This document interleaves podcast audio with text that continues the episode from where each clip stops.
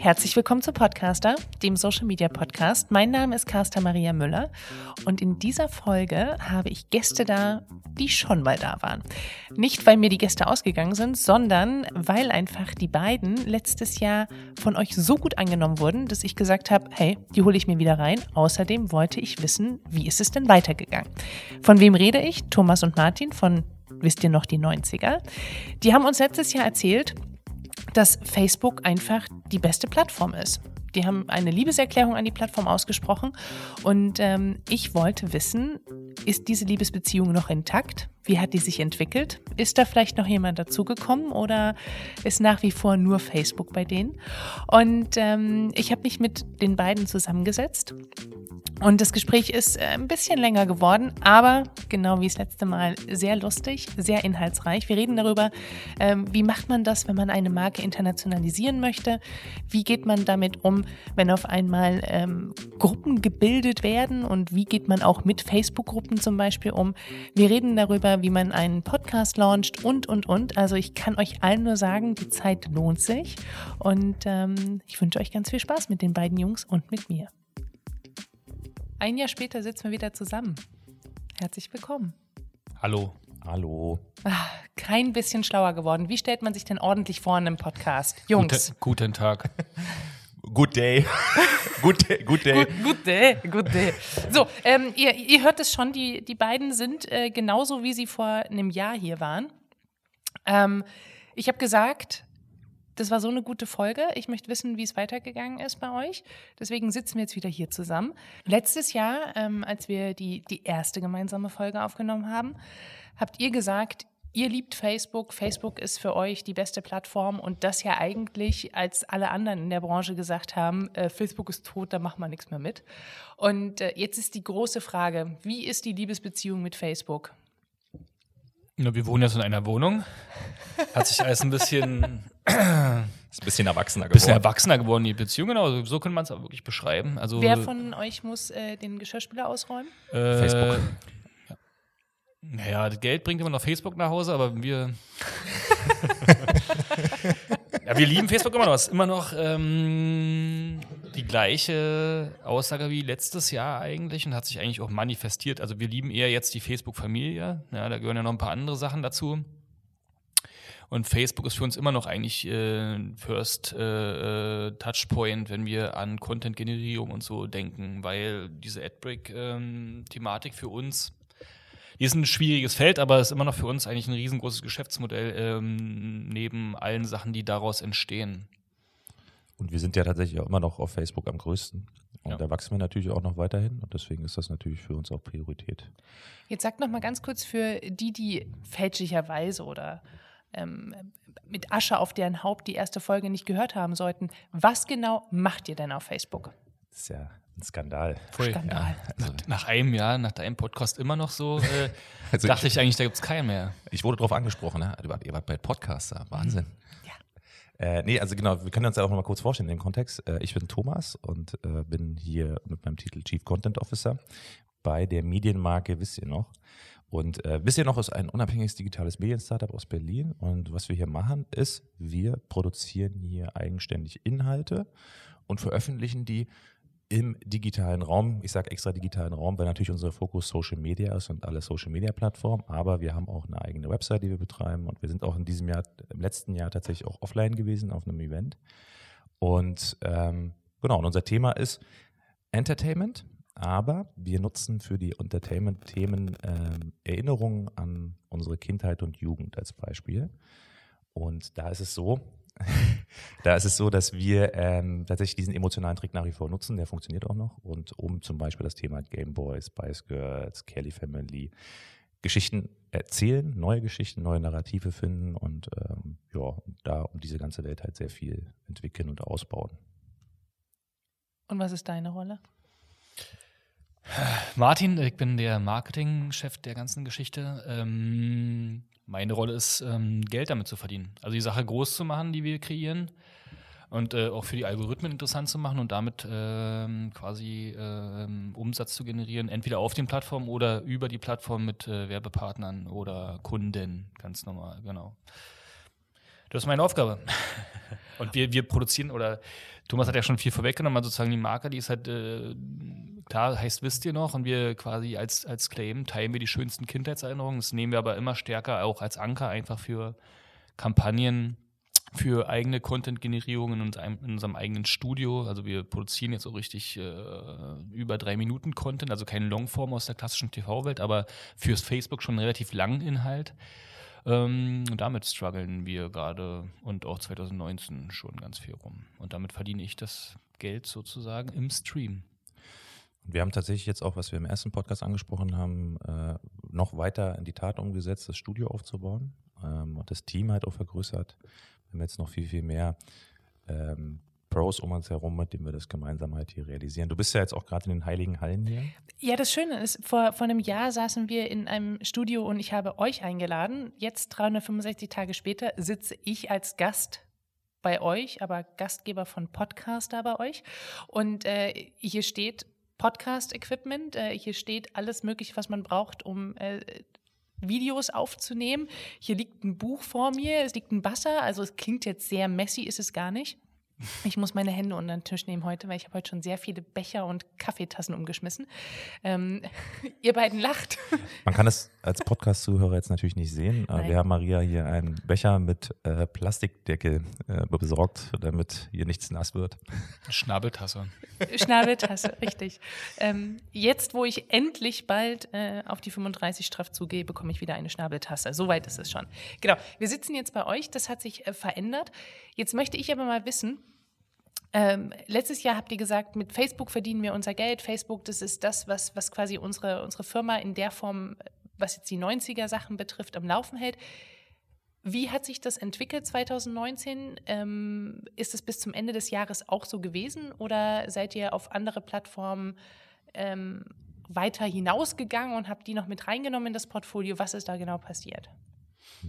Ja, also Facebook per se natürlich ist immer noch der wichtigste Umsatztreiber, aber wir haben natürlich mehr diversifiziert. Ähm, was der andere wichtige Treiber für uns sind, sind natürlich auch Content-Kampagnen, die wir mit Werbekunden umsetzen. Da haben wir dieses Jahr viel gemacht mit Frufo. Da haben wir Kampagnen gemacht mit Fisherman's Friend und mit Sony BMG und so weiter. Und ähm, Was genau heißt das? Ihr habt Kampagnen mit denen gemacht? Ich möchte ein bisschen mehr. ja, also wir haben zum Beispiel die Frufo-Markteinführung begleitet. Also Frufo, was ist zum Teufel ist Frufo? Wie alt das, bist du bitte? Ja, bitte. Also es ist ja wirklich Frufo war damals dieser äh, Quark. Ja, wenn das schon ähm, anfängt mit damals. Sorry. Nein, irgendwie in den 90ern. Das ist ein Kult-Fruchtquark, den damals jeder gegessen hat. Und der USP der ganzen Geschichte war, dass in der Mitte äh, ein Spielzeug war in Form eines UFOs. Ich will jetzt nicht ganz so weit gehen, aber es ist fast so, als wenn man sagen würde, man kennt Überraschungsei nicht. Was Okay, vielleicht das? liegt es daran, dass ich das? aus dem Osten komme. Wir kommen auch aus dem Osten. Wir kommen So. aus dem Osten. Also hier ist ein Ihr Ort. seid aber auch äh, weißer als ich. Das stimmt. Das stimmt. Wir haben wahrscheinlich auch viele äh, öfters äh, mehr Zeit verbracht in der Mopro-Abteilung. Na, jedenfalls den Quark kennt eigentlich jeder, ist auch ein viraler Hype, dass du nicht kennst, sag ich mal, ist jetzt nicht schlimm, aber es ist wie Fruchtzwerg, so von der, von der Größe her damals, ja. Der wurde irgendwann eingestellt und äh, dieses Jahr wurde diese Kult-Quark-Marke wieder ausgegraben, quasi in einem nachhaltigen äh, Format. Also die Vermark Verpackung jetzt nicht mehr Plaste und das Spielzeug ist auch zum Basteln und nicht äh, Wegwerfspielzeug sozusagen, sondern auch auf Papierbasis. Und Auf wir haben Papierbasis im Quark drin? Na, die Nee, nee, Verpackung du hast- ist nicht mehr Plastik sozusagen. Okay. Halt, ne? Papierbasisverpackung. Ich glaube, die Verpackung ist dann sogar das, womit man bastelt. Naja, ist Genau. schon wieder ein halbes Jahr her. Ich will mal Genau. jetzt noch nichts Falsches sagen. Schmeckt auf jeden Fall super lecker. Äh, ist äh, Banane, Erdbeer, ist, glaube ich, die Basisgeschmack. Ein riesenkultiges Thema ging bei uns früher mal als Meme ab sozusagen. Und deswegen hat äh, Kunde, wir Agentur, uns engagiert, an der Markteinführungskampagne teilzunehmen. Und äh, begann mit einem Counter, äh, ähm, wo wir ähm, äh, quasi ein, eine Abstimmung im Netz gemacht haben, wer möchte alles Frufo zurückhaben. Und da war das Ziel am Anfang, glaube ich, 15.000 Stimmen zusammen. Da haben wir schon damals schon gesagt, das ist ziemlich schnell erreicht im Social Media, wenn es abgeht. Und wir haben am Ende, glaube ich, 800.000 Stimmen gesammelt, wobei der Counter zwischendurch dreimal kaputt war. Und bewiesenermaßen sind es 450.000 am Ende geworden. Also ein riesengeiles Thema, auch für sozusagen den Kunden und die Agentur. Und da herum gab es noch ganz viele andere Sachen, kleine Videos, Bilder, lustige, natürlich am Ende auch Abverkauf. Jetzt die Frage der Fragen. War dieser Teil der Kampagne das Herzstück der Kampagne oder war der interaktive, digitale Teil nur das Abfallprodukt? Na, wir waren schon sozusagen der Kicker. Also, Mega. Die haben uns sozusagen explizit angesprochen, natürlich, weil wir der Gatekeeper sind für diese Themen im Dachraum. Und ähm, dann haben sie gefragt, können wir da zusammenarbeiten, etc. pp. Gesteuert wurde es von der Agentur, die den PR-Job hatten. Und dann haben wir gesagt, na klar, passt wie die Faust aufs Auge.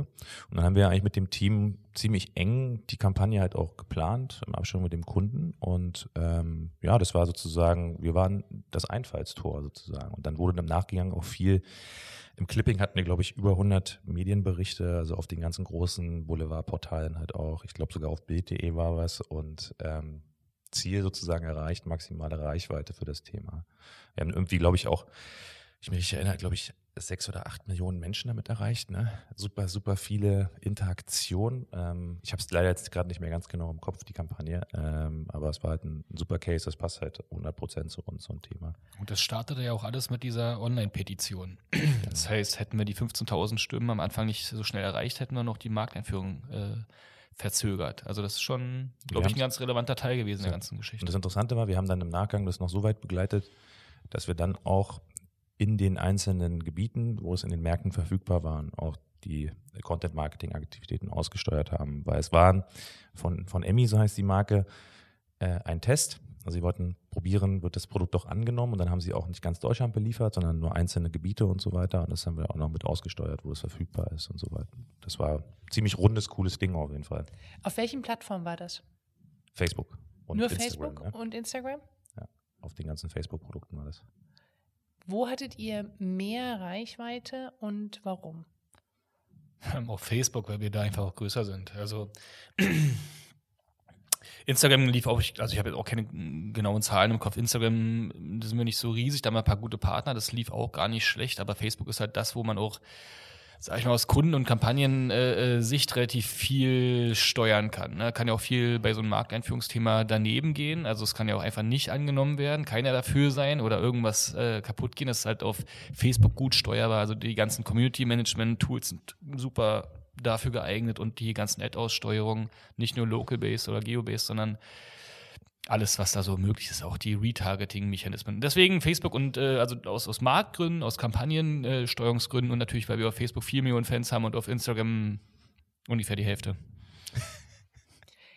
Das, was ihr jetzt für, für die Marke gemacht habt, und das ist ja wirklich sehr passend zu eurer Marke, könntet ihr das theoretisch für alle Marken machen oder sagt ihr, mm, das muss schon richtig passen? Wie, wie selektiert ihr da?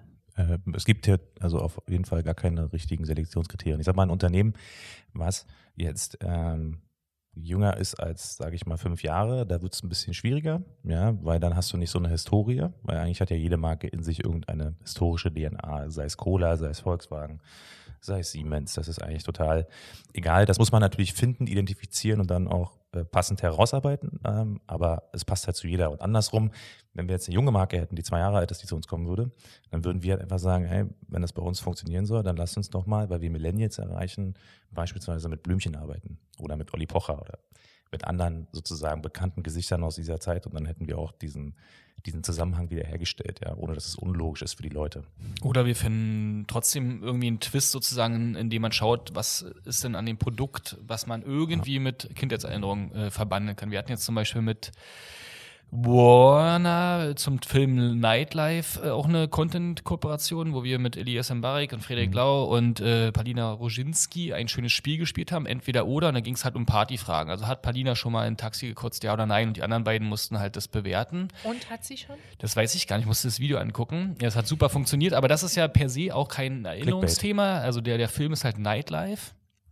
Ja, und dann haben wir uns einfach im Brainstorming zusammengesetzt, wie kann man das, ist jetzt nicht 1 zu 1 90er oder 80er, was immer so bei uns äh, die, der Aufhänger ist, äh, sondern wir haben halt überlegt, ja, okay, Partyerfahrung hat jeder, dann versuchen wir also die Protagonisten mal zu befragen, wie war denn ihr Partyleben bisher? Ja, und das ist dann auch möglich. Also auch mit neuen Themen, mit neuen Spielen, mit neuen Modegeschichten findet man immer irgendeine Geschichte, um an alte Sachen zu erinnern und zu sagen, warum das jetzt geil ist oder äh, das mit alten Sachen zu vergleichen. Es geht schon. Es gibt ein paar Marken damit die ja. schließen sich halt dann aus. Das ist zu schwierig, aber ich glaube, 80 Prozent der Sachen. Was wir halt da zum Beispiel nicht machen würden, ist sowas wie Bundeswehr oder so. Oder Heckler Waffen, und Koch. Heckler und Koch und sowas alles.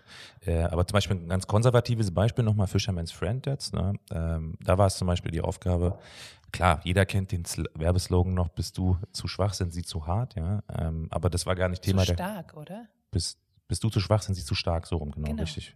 So kennt nämlich jeder diesen. Shaman's Friend. Und in dem Fall war es zum Beispiel die Zielsetzung, ähm, da ging es um das Produkt ProFresh, so heißt das, ist eine neue Linie. Und diese neue Linie soll sich ganz gezielt von den alten Produkten abheben. Also früher ist äh, sehr scharf für Männer, sage ich mal, und die neue Produktlinie ist milder und für Frauen, das war die Zielgruppe. Ganz schön viele Klischees drin. Exakt, ja, ja, klar. Und deswegen ist eigentlich auch ein bisschen konservativeres äh, äh, Beispiel. Und da war vom Prinzip her der Anker, dass wir gesagt haben, okay, ähm, eure Zielgruppe sind Frauen, super, dann lasst uns doch mal den Trigger nutzen, so alte Freundinnen, alte Schulfreundinnen, beste Freundinnen und rund um diese emotionale äh, Geschichten oder um dieses emotionale Thema haben wir dann Geschichten in Assetform äh, erzählt, die auch super erfolgreich waren. Kriegt man immer dann den Also Zusammenhang hin. theoretisch braucht keiner, der irgendwie Marketingbudget hat, Angst haben, uns mal zu kontaktieren. Voll. Okay, ich angekommen, verstanden. Gut. Wer ist denn ähm, eure Zielgruppe? Also wen habt ihr denn tatsächlich äh, zu bieten? Indien. Und Pakistan. ja. Indien, Pakistan, Ägypten. Zielgruppe, also ganz Nee, also wer ist quasi in eurem... Ist schon klar. Genau, danke. Verstanden. Äh, bei aller Blödelei sind wir ja auch Profis. Ähm, Zielgruppe ist, ähm, also deutschsprachiger Raum ist aktuell unser Kern, äh, GSA quasi. Da erreichen wir eigentlich jeden mittlerweile mit unseren Reichweiten und ähm, altersspezifisch kann man bei uns relativ gut targeten, weil wir mehrere Spin-offs haben. Also wir haben eine Seite für die 2000er, wir haben eine Seite für die 90er, für die 80er etc sogar eine DDR-Seite, also wir haben auch die größte DDR-Seite der Welt. Ähm, und da kann man natürlich ganz genau schauen. Zum Beispiel 90er ist ähm, Altersspektrum von 25 bis 40. Das sind die Leute, die quasi die 90er in ihrer Kindheit oder Pubertät erlebt haben. Die sind damit äh, emotional verbunden und deswegen erreichen wir die da am stärksten. Und die 2000er sind einfach zehn Jahre jünger. Ne? Oder man bucht das komplette Paket, Paket und wir steuern es aus, also wenn es so zeitlose Themen gibt. Männchen, Weibchen ist bei uns äh, quasi ähm, 50-50 fast. Je nach Thema, also da finden sich die Themen einfach durch den Feed und die Aussteuerung des Algorithmus selbst. Das heißt, Gaming äh, funktioniert bei uns genauso wie Fashion. Welches Geschlecht auch immer jetzt dahinter steckt, nicht gleich, Man kann das eigentlich- Debatte aufmachen, aber Man kann das eigentlich so äh, da- darstellen, auch dass man sagt, alle werberelevanten ähm, Interessenskategorien, die es so gibt, äh, die funktionieren bei uns halt auch, genau, Ja. was Martin meinte. und 18 bis 44 ist quasi die Zielgruppe, in der Ja. wir eigentlich uns verkaufen. Und was wir jetzt halt auch noch machen dazu ist, ähm, wir sagen auch immer ähm, sozusagen, wir sind auch so ein äh, Gatekeeper für die Millennials, ja, weil wir sind selber so Kinder der 90er, deswegen da auch alles groß geworden. Wir wollen aber das ganze Thema Wissen auch jetzt auch größer aufbauen, also ähm, über alle Jahrzehnte hinweg, auch die neuen Jahrzehnte, also die 2000er Jahre und die 2010er, die jetzt halt kommen. Nennt man die dann die 2010er? Na, es gibt noch diesen Begriff der Gen Y. Äh, nee, Gen Z, Blödsinn. Die Gen Z ist das, glaube ich, ne? Die aktuelle, die, Ja. die Kids halt, ne? Die, die 14 bis 22-Jährigen. Oder sind das so. dann die 10er Jahre? Das wären die 10er Jahre wahrscheinlich. Wird sich noch rausstellen. Können wir heute hier erfinden. Stimmt. Wir sagen erstmal pragmatisch, technisch 2010er Jahre. Tennis. Aber, aber The oh, Tennis. Oh, die Tennis. Das fände ich noch viel besser. Aber 2010er ist so sperrig, deswegen bin ich gerade so 2010er. Ja, man sagt ja auch Nuller und deswegen wäre Zehner wahrscheinlich das Beste, weil ich denke mal, für Ja. 1910, die fühlen sich da nicht mehr angesprochen. Also könnte man das genauso jetzt machen. Und was wir dann halt sozusagen machen, um auch diese Generationen anzusprechen, ist, dass wir jetzt halt auf Snapchat sind, dass wir auf TikTok sind.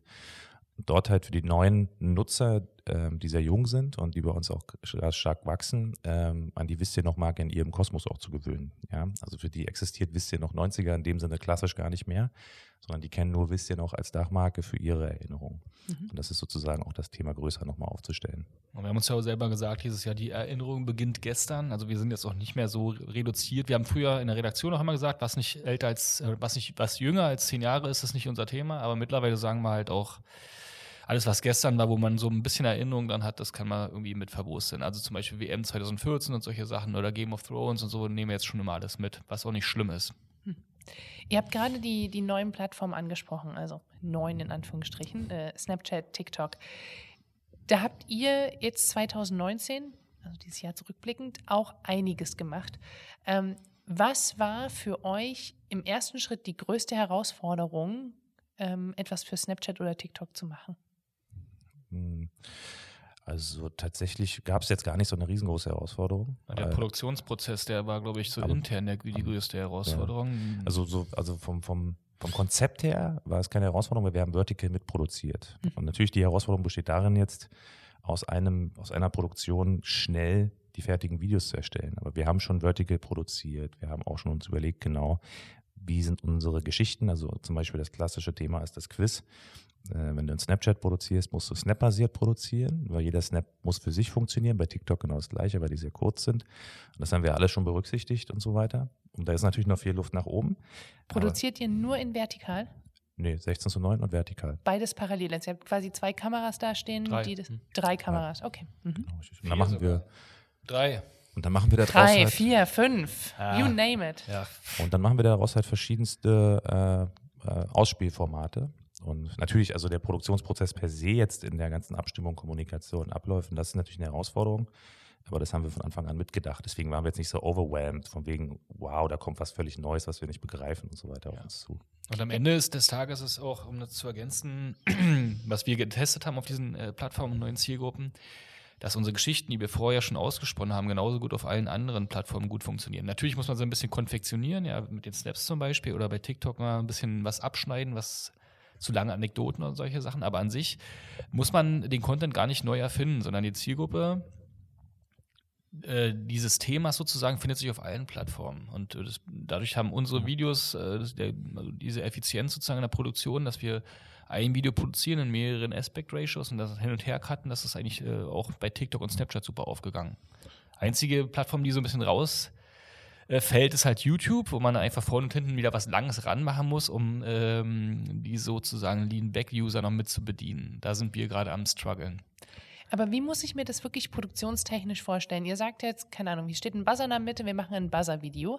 Und ähm, dann überlegt ihr euch einmal eine Storyline für Snapchat, TikTok und Facebook und YouTube oder überlegt ihr euch eine Story? Ihr, Eine. Also ein gutes Beispiel, lass uns vielleicht mal ein Beispiel ja, bleiben, genau. das ist am Das, finde ich, weil das ist das, das Hilfreiche, wo Mhm. man dann irgendwie so, ah, okay, so machen die das, weil das ist ja auch der, der Wunsch von mir, dass äh, die Menschen bei Podcast etwas lernen. Bleibt aber unter uns dann. Ne? Ja, bleibt unter uns.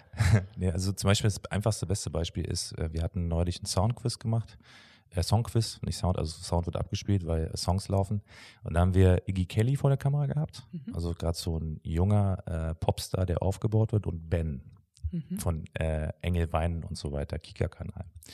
Und die beiden sind ja sozusagen Generation, die verbinden ja beide Generationen, wenn die vor der Kamera sind, und über 2000er Songs quizzen. Das heißt, wenn wir das Video produzieren, dann veröffentlichen wir das auf Facebook. Die Leute kennen, erkennen Ben Mhm. ja, und äh, gucken dann. Wenn wir es auf Snapchat und TikTok veröffentlichen, kennt kein Mensch dort Ben, aber die Kids kennen alle Iggy Kelly. Und somit bringen wir quasi aus einem Video das auf alle Plattformen. Das ist so der Best Case natürlich. Das gelingt natürlich auch nicht immer, das ist ganz klar. Ähm, aber so versuchen wir Videos systematisch zu konzipieren. Und dieses, ich sag mal, Erfolgsrezept von den beiden Zielgruppen vereint in den beiden Personen, das versucht ihr dann zu skalieren und auch bei den nächsten Videos wieder anzuwenden? Genau, richtig. Exakt. Er hat genickt, deswegen die Ja. Pause. Genau. Also ja, es gibt, Aber es gibt auch das Grundschulquiz zum Beispiel. Es gibt auch Grundschulquiz. Sachen, die einfach jeder witzig findet, weil wir haben in, die, die anderen Assets, die wir veröffentlichen, die sind meistens sehr spitz. Ja? Bei 90er, da geht es halt wirklich auf 90er Produkte, Beispiel Frufo, aber wir versuchen in der Produktion schon offenere Sachen zu kreieren. Also zum Beispiel ein Songquiz, zum Beispiel zwei Protagonisten aus zwei unterschiedlichen Jahrzehnten oder die Songs, die erraten werden müssen, gehen halt von 80er bis heute. Ja, dass man einfach über den Inhalt versucht, alle mitzunehmen. Oder wir kreieren was, was allen Spaß macht. Also wenn ein, ein amerikanischer Popstar bei uns alte, eklige Süßigkeiten probiert und dabei so ein bisschen reagiert, das findet jeder lustig. Und dann ist halt auch irgendwas dabei aus den 90ern, aus den 2000ern, also jeder fühlt, fühlt sich da abgeholt. Oder was wir jetzt auch öfters machen, was auch kein neues Thema ist, aber einfach ähm, skaliert bei uns gespielt, dass äh, alt gegen, äh, also jung gegen alt, ähm, das äh, Grundschulquiz zum Beispiel, jemand, der 40 Jahre alt ist, spielt jemand gegen Viertklässler bei uns und macht einen, einen Allgemeinwissen-Test und dann zieht halt der kleine äh, Grundschüler den Älteren ab. Das findet auch jeder lustig und solche Grundschulfragen kennt einfach jeder. Da kann man ja nicht sagen, diese Fragen kommen aus den 90ern. Und Maria, was ist diesen 4 mal 4? 16, Nicht schlecht. Was ist Nicht die Hälfte von ein halb? ein Viertel. Du bist aber auch ein Mathe-Crack. Du hättest gewonnen. Du hast gewonnen. Ja. Ich bin einfach schlau. Ich war nie ein Mathe-Crack, aber das, Wer hat die Feuerwehr, äh, Feuermusik äh, komponiert? Die Feuermusik. Wo hieß nicht Feuer, die Feuerwerksmusik? Oh Gott, oh Gott, wie Mann, hieß das das? war- Wassermusik, doch Feuermusik, na klar. Die War auch eine. Frage. Das wussten die Kids aus, aus der vierten Klasse. Das war Frühlings, die Frühlings. Nee, Feuer- und Wassermusik. Du Feuer und Weiß ich Wasser. auch nicht mehr. Packt ihr einfach in die Kommentare die Antwort. Aber jetzt bleiben wir bei diesem Grundschulquiz. Oh, ich möchte gerne noch mehr von diesen Fragen haben. Ja, ich ich freue mich so. immer, wenn ich was richtig ich habe das halt vorbereitet. Übrigens herzlich eingeladen auch in unseren Podcast. Wir haben nämlich selber einen, um da nochmal zurückzukommen. Warum haben wir hier so geile Mikrofone und so ein geiles Studio? Wir machen nicht nur Videos, wir machen auch Podcast mit Video. Äh, und da sind Thomas und ich die Protagonisten. Der Podcast heißt äh, Wisst ihr noch? Heavy Petting für die Ohren. Und äh, wir haben da mal lustige Themchen und da spielen wir halt auch. Also auch da holen wir quasi dieses Konzept, was wir im Video oder in Bildform auf Facebook und äh, anderen Netzwerken machen, mit in die Podcast-Welt. Da könnte zum Beispiel sein, dass wir da ein Grundschulquiz spielen gegeneinander. Wenn das drin wäre, wäre ich sehr gern dabei. Ist immer Element. Super. Klar. Dann Deal. Ähm, Grundschulquiz. Jetzt gehe ich mal davon aus, ihr bereitet dann 50 Fragen vor, die da gemacht werden. Oder wie viele Fragen nehmt ihr in so ein Quiz mit rein? 52 meistens. 52. Gut, dann nehmt ihr 52 Fragen mit rein. Ähm, dann wird es äh, alles, ihr habt die drei Kameras da stehen, ihr filmt das alles mit in verschiedenen Formaten. Was passiert danach damit?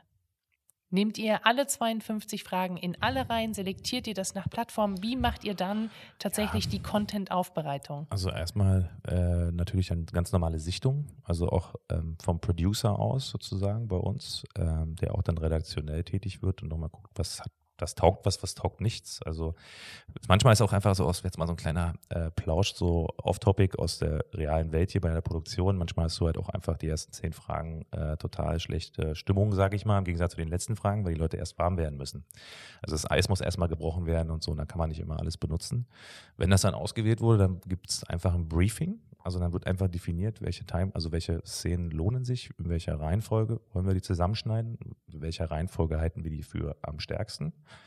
Und die Regeln da sind eigentlich total, also das heißt total einfach. Ich will jetzt, das hört sich immer, wenn ich das sage, so banal an, aber ähm, das Wichtigste ist sozusagen bei uns immer die Verweildauer im Kopf zu behalten. Und in der Verweildauer ist aktuell einfach das Wichtigste, die ersten 30 Sekunden bis 60 Sekunden. Die müssen so interessant sein, die müssen, die müssen das Beste und das Stärkste von dem ganzen Video ähm, mit drin haben, sodass die Leute reinklicken und auch dranbleiben. Ja, und dann halt über die ersten Sekunden auch im Video sind.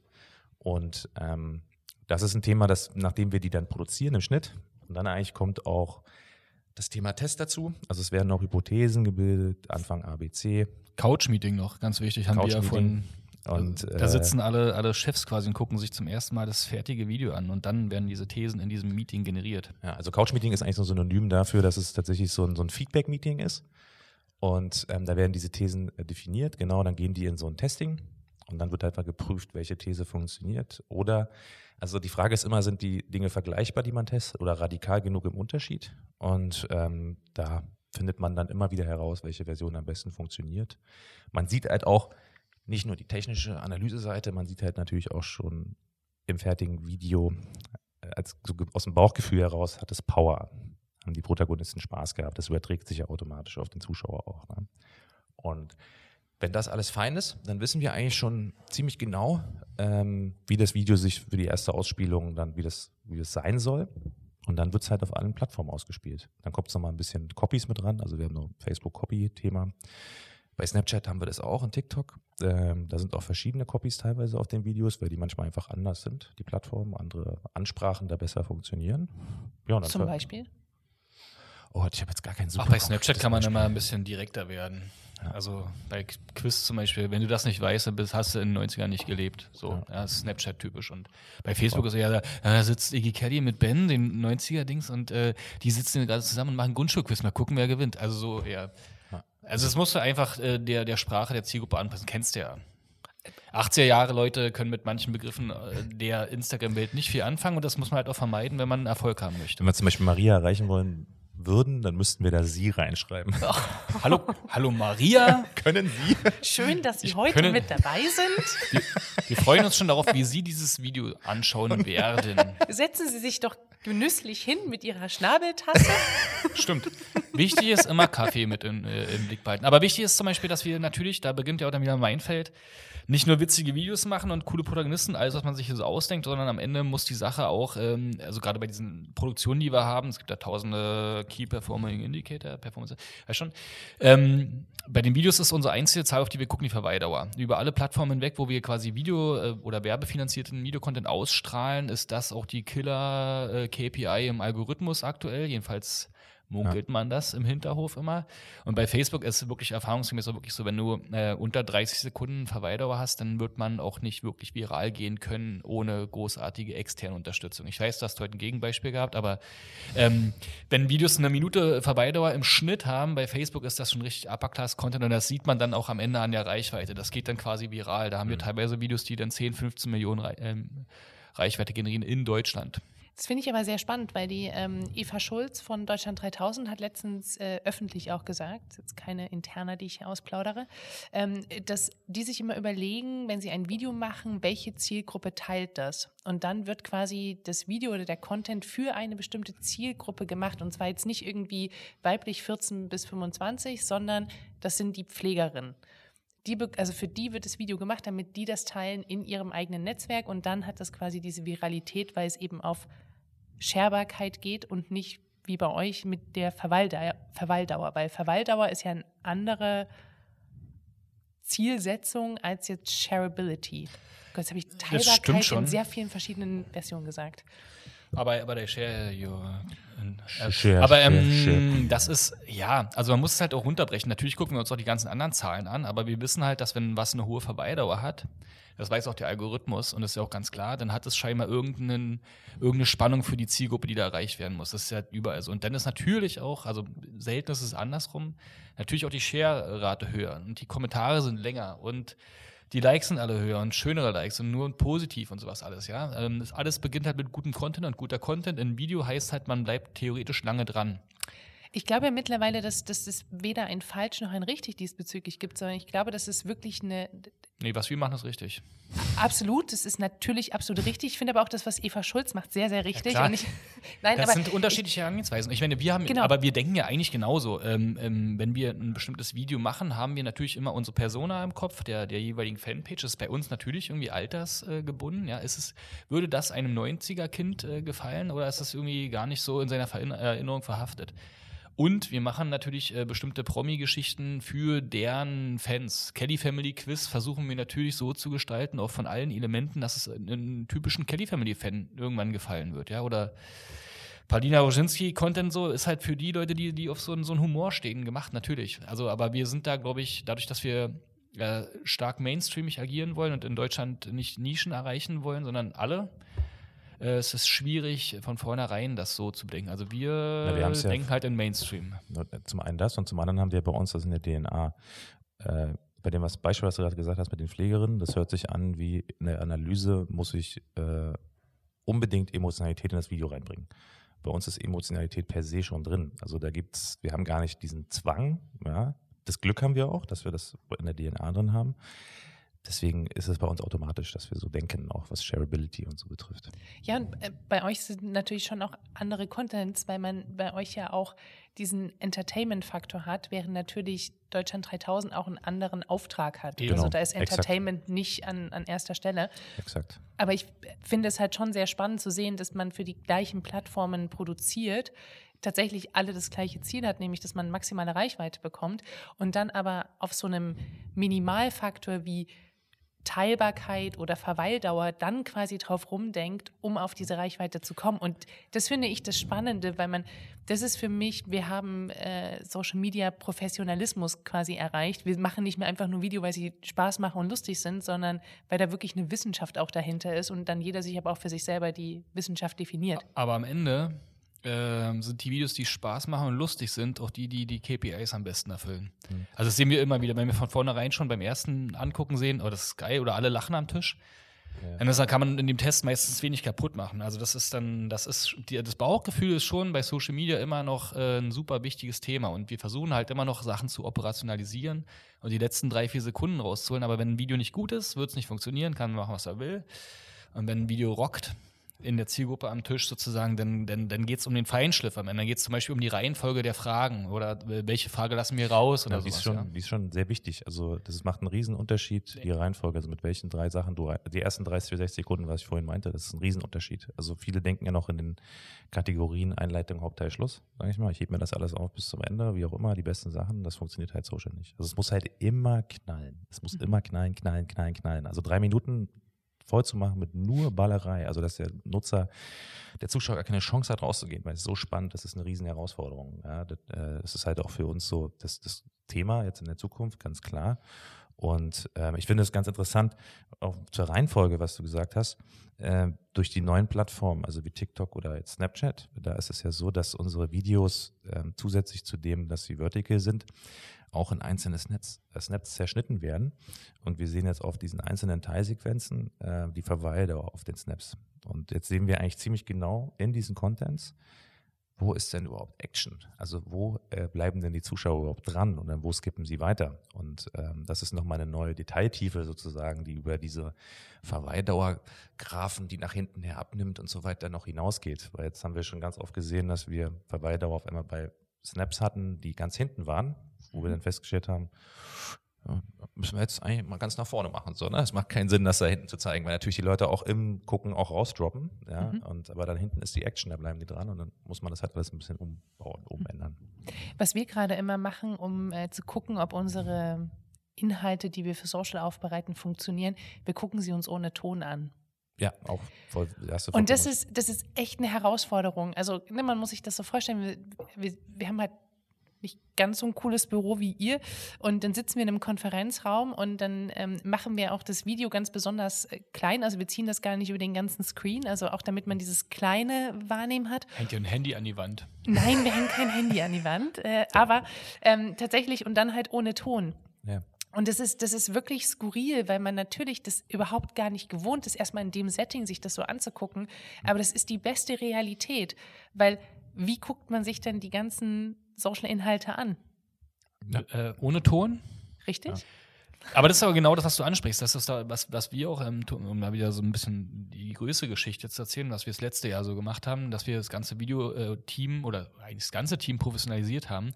Wir haben uns ja ganz viele, äh, oder nicht viele, sondern gute Leute reingeholt, so Videoproducer oder Leute, die schon mal für andere größere Medienunternehmen was gemacht haben. Ähm, trotzdem haben wir, glaube ich, gemerkt, dass wir einen, einen neuen und anderen Ansatz gehen, indem wir diese Videos so auseinandernehmen. Also KPIs messen wie View-Through-Rate, also wer sieht's und kommt über die ersten drei Sekunden und dann die anderen äh, Zeitpunkte, äh, die Thomas genannt hat.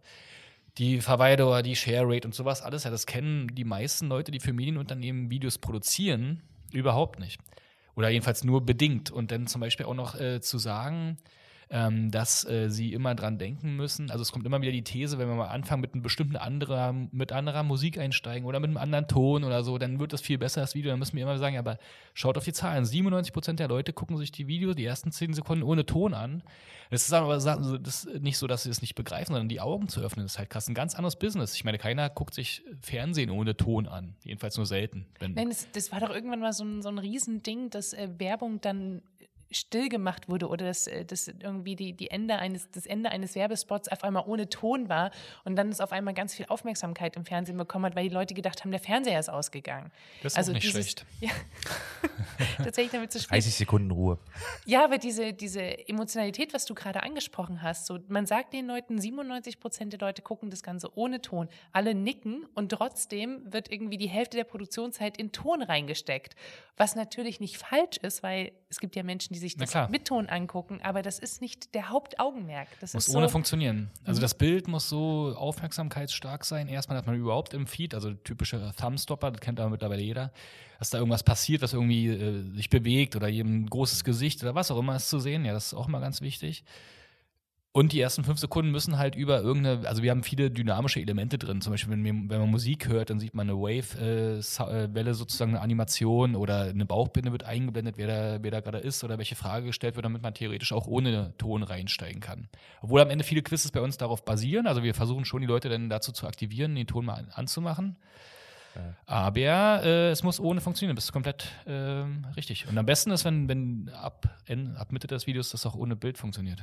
Ja, also, das hat sich, wir versuchen halt auch äh, in dem Rahmen der Möglichkeiten, die wir haben, halt auch die, alle ähm, Sinne anzusprechen. Also das ist ganz wichtig. Ne? Also nur Ton oder ähm, schlechtes Bild und dann guten Ton oder andersrum. Ja, gutes Bild, schlechten Ton, das funktioniert für den Gesamterfolg jetzt, auch nicht so gut. Jetzt hast du mich verloren. Ich sage, wenn man sich nur auf eine Sache konzentriert, ähm, dann kann das auch Schwächen haben und wir versuchen halt immer so ein, also so ein 100% Produkt abzuliefern. Mhm. Also wo wir alle Sinne ansprechen, wo den Nutzer immer, das ist halt die Herausforderung im Social Media.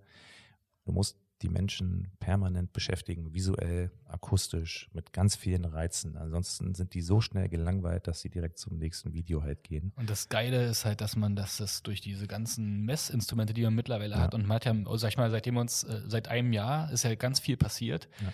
Also man hat ja mittlerweile vor allen Dingen bei Facebook und YouTube ist ja auch schon länger dabei so viele geile Videometriken, dass man eigentlich jede Sekunde so super cool analysieren kann. Also, und wir bauen auch Lean Forward und Lean Back Mechanismen ein. Also Lean Forward, so, so, so Fragen, die unten stehen, wo man es schon so ein bisschen mitraten kann und Lean Back dann wieder, dass wir die Auflösung zeigen. Also zum Beispiel ein Ausschnitt aus dem Trailer von Titanic dann sozusagen, wenn vorher die, die, die mhm. Frage äh, Titanic als Antwort hatte.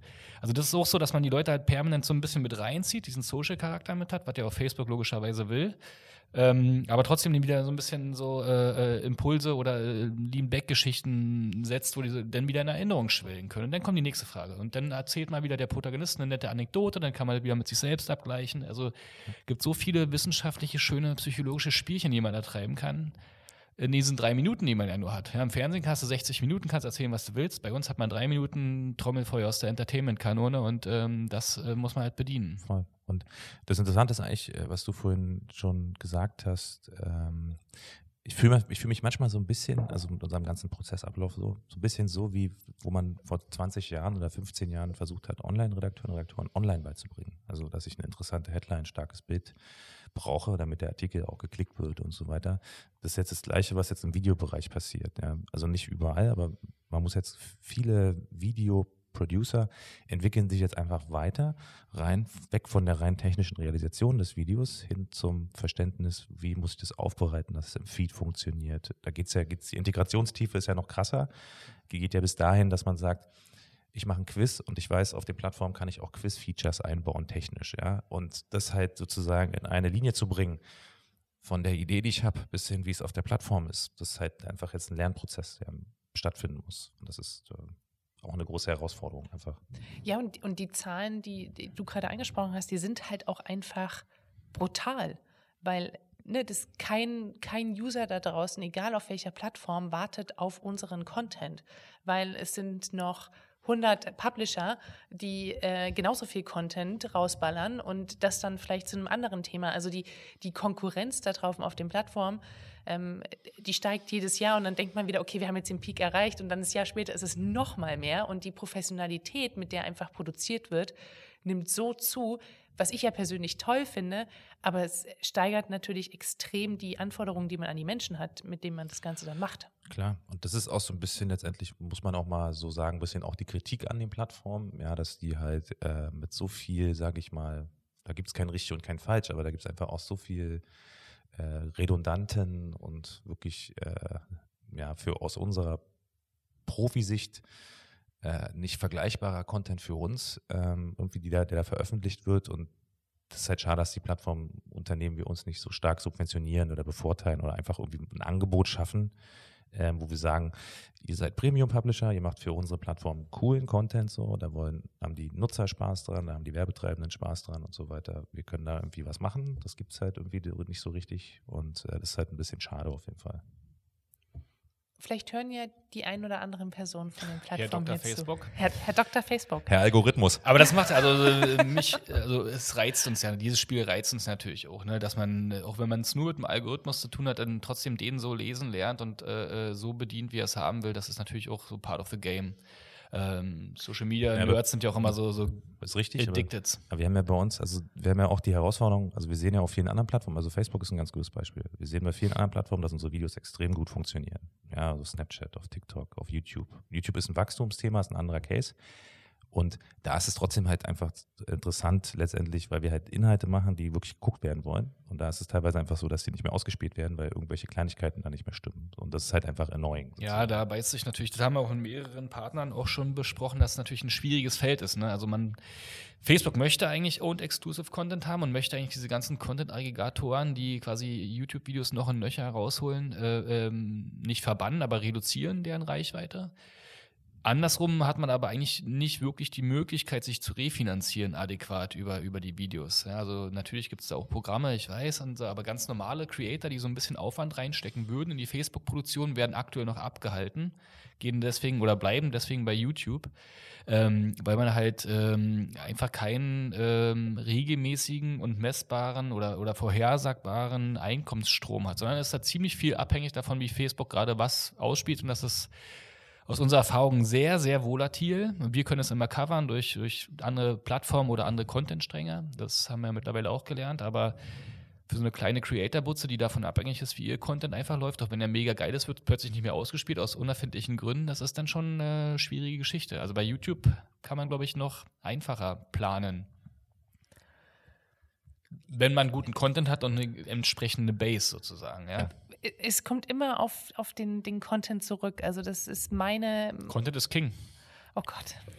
Oh, ich dachte, dieser Satz wäre jetzt nach 100 Jahren auch, aber nein. Ich habe letztens gelesen, Content ist King Kong, kam vor drei Jahren und dann gibt es noch äh, Distribution is Queen. Oh ja, diese Sachen habe ich auch schon Mega. alle gelesen. Ja. Ähm, wir haben äh, am Anfang haben wir gesagt, Facebook ist bei euch mit eingezogen, bringt nach wie vor das Geld nach Hause, ihr müsst den Geschirrspüler ausräumen. Der Papa. Der Papa. Aber wir überraschen Facebook auch öfters Facebook. mit coolen Geschenken. Facebook ist der strenge, inkonsequente Vater. Und Inst Instagram wartet abends im Bettchen auf uns. Welche Plattformen dürfen denn noch einziehen? Naja, Snapchat ist schon eingezogen. Wo ist, wo ist Snapchat? in der Arbeitszimmer. Wohnung? Arbeitszimmer, okay. Ja, die, wen- die mussten wir ein bisschen voneinander trennen. Und TikTok? TikTok ist auch eingezogen. Im Kinderzimmer? Achso, ne, ja. Stimmt, Kinderzimmer passt besser. So Bällebad haben wir da hingestellt. Mhm. TikTok ist aber, ich lieb's ja. Ja. Also ja, TikTok ist mit eingezogen, YouTube ist mit eingezogen, Dailymotion ist mit eingezogen, unser Podcast ist mit eingezogen. Es wird langsam eine große Wird WG. eng, wird eng. Ja, jetzt gehen wir ja international. auch Äh, noch. Das, ja. wird, das war quasi noch Hört, eine hört. Etage dazu. Genau, also es äh, liegt ja auf der Hand aus strategischen Gründen, dass man unser Thema, was wir in Deutschland spielen oder im deutschsprachigen Raum auch international zu tragen, weil äh, auch, ich glaub, wir gehen stark davon aus, dass die ganze Welt Kindheitserinnerungen hat. Und wenn wir die richtig aufbereiten, dass man auch da sozusagen mit dem, mit dem, mit dem USP, mit der Brand Identity punkten kann. Also wir haben jetzt eine Marke gelauncht, die heißt Rewind, kann man glaube ich auch schon sagen, ist ja auch schon live seit ein paar Tagen. Könnt ihr mal suchen. Ähm, und da Please, versuchen can you wir switch- so, so can gut wie you möglich. switch to English, please? The- sehr Genau it's, for, it's for international Yes, audience. Only dealing Rewind. with childhood memories. Um, the I've claim never is done an, we a, a share memories. in English. Maybe we should Pay attention to this. your coffee, please. ja, aber das macht jemand bei uns im, im Team, der auch Englisch spricht. Aber ist dann, ähm, reicht es, Englisch zu sprechen oder muss man da nicht wirklich in dem Land oder in den Ländern aufgewachsen sein? Also zum Beispiel, ähm, was ist die australische Süßigkeit, Ja, an die also- alle Kinder jetzt. Ja, du also, zwei. weißt du, so wenn du Australien sind halt Tim Tams. Das sind ja die, das sind die Schokodinger, die man da isst und so. Das, Da kannst du ja mit Kinderschokolade, Kinderriegel, Mhm. Ja, klar. Ja, aber mit dem- dem Beverly Hills da kommen sie nicht äh, weit um. 90, 210 und mit äh, Titanic kannst du da auch Okay. kommen. Und Disney-Medleys. also genau das ist das Thema. Ähm, wir haben so gesagt, so 80, 20, 20 Prozent der Geschichten sind immer so relativ lokal. Ja, also Frufe wird man wahrscheinlich nicht in Kanada kennen. Wer weiß. Wer weiß es? Der Geschmack überzeugt sicherlich auch die Kanadesen, aber ähm, der Rest, die 80 Prozent sozusagen, also man äh, hinterfrag mal deine, deinen Konsum in der Kindheit oder was du, an was du dich erinnern kannst, ist alles weltweit. Was wir gegessen, getrunken haben, die Filme, die Musik, Naja. die Spiele, die wir gespielt haben, das ist seltenst auf Deutschland reduziert gewesen. Coca-Cola, Depeche Mode, Titanic, äh, was weiß ich, Siedler von Katan, äh, C64, Gameboy, McDonald's. das sind Boah, alles können wir bei weltweite. unserem Podcast, den wir dann mit euch aufnehmen, nebenbei Siedler von Katan spielen? Sie- Katan heißt das übrigens nur noch. Hab ich Liebe doch. Grüße an Ach so. Kosmos. Das heißt, ist das wir- so? Oh. Das heißt, also wir spielen das dann und dann beschreiben wir, was wir jetzt machen und sehen. Nee, ich, ich bin, ich muss ja immer gewinnen, also ich gewinne dieses Spiel ja auch Okay, immer. gut. Also immer. Denkst du, du Das, bei das dir ist, das ist in deinem Gesetz. Team vielleicht? Nee, nee, also in, in, in meinem Privatleben, nicht mit Ja, meinem ich weiß, Team. aber wir sind ja hier alle Alpha-Tiere. Das wird hier nicht ja, so einfach. Und, aber dann, dann kommt eine Seite von mir raus, die kennt man so noch nicht, weil ich wirklich gewinnen muss. Was passiert dann? Ich- Ich werde, also, das, es geht nichts dran vorbei, dass ich gewinne. Also, die Ritter-Version oder die See-Version? Ritterversion. Okay, okay. Deal. Ja. Mhm. Ja, machen wir. Aber wir hatten letztens erst einen Podcast mit dem Brettspiel-Con-Organisator, der, der war auch sehr stark im Thema. Wo waren wir jetzt gerade davor noch beim Thema? Ich habe jetzt gerade einen Faden verloren. Wir waren gerade, wir reden die ganze Zeit schon über unseren Podcast. Nein, wir reden darüber, dass, ähm, dass die Kindheitserinnerungen die gleichen sind, Stimmt, egal ob Englisch. Coca-Cola, Depeche Ah ja, da siehst du. ähm, Aber oder wir- Siedler von genau, Katan, jetzt- was nur noch Katan heißt. War jetzt gerade ein Test von uns. Du hast dich gerade quasi in einer Meaningful Story Interaction befunden. Also wir beide haben gerade Kommentare hin und her geschert und, und das Video, was wir dazu gemacht haben, ging gerade weltweit viral. Verstehst du?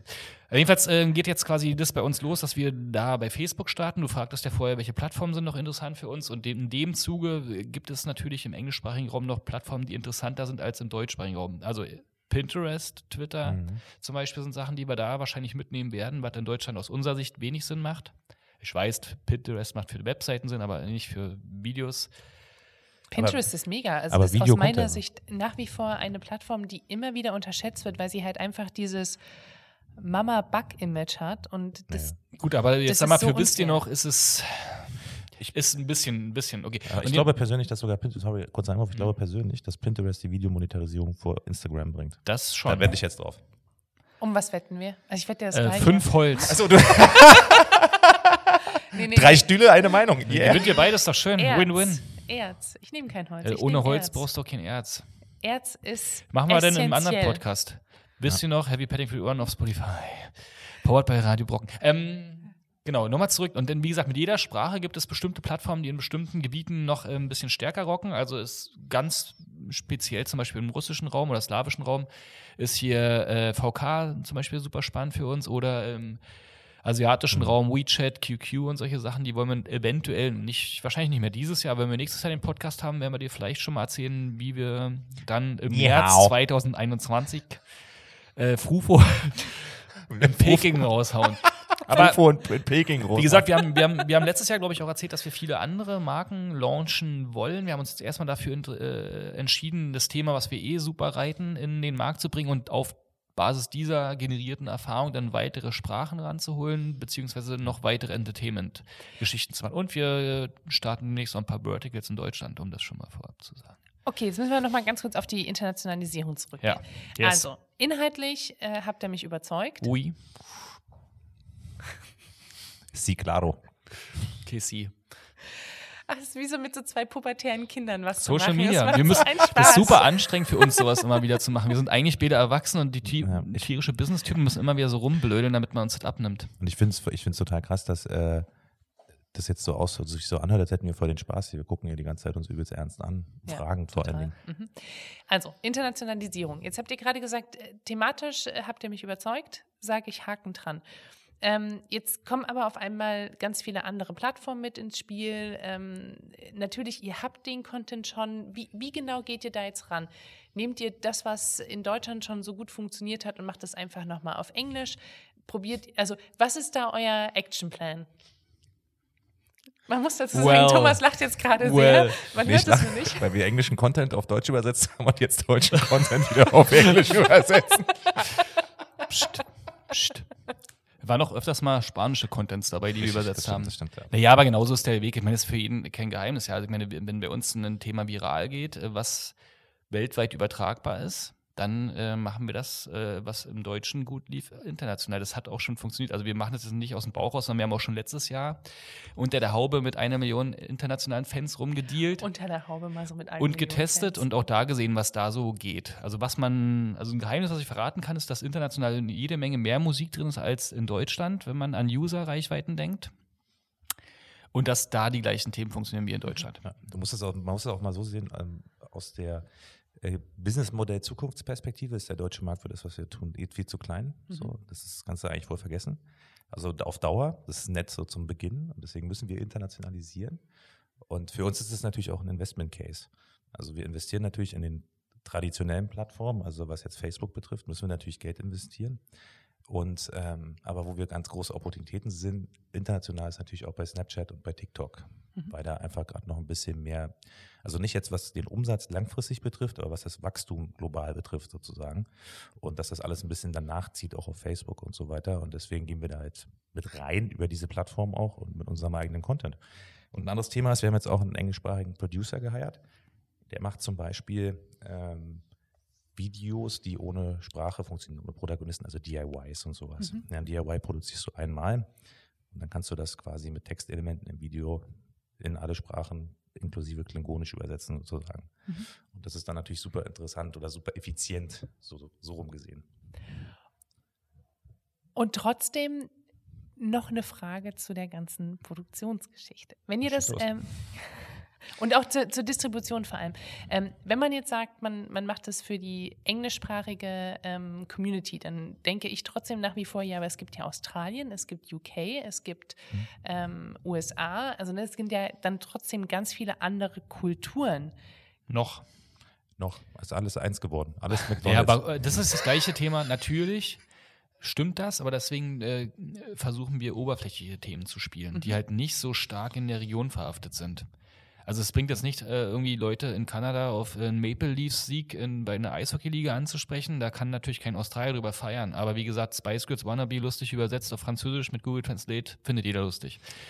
Und das, das gleiche Thema haben wir ja genau in Deutschland. Ja, ich meine, wir als Splitterstaat mit den äh, ganzen Bundesländern haben wir natürlich auch ganz viele lokale Phänomene, die nicht, die nicht ganz Deutschland versteht. Zum Beispiel, wie gesagt, ganz mit der DDR-Seite, da kann man auch nicht alles spielen und andersrum. Mhm. Und genauso ähm, Österreich-Schweiz ist auch aktuell unser Kernmarkt. Die feiern auch über die Sachen, obwohl die natürlich auch bestimmte andere Erinnerungen wahrscheinlich haben. Das ähm, schafft man aber, indem man nicht zu nischig wird und zu lokal wird.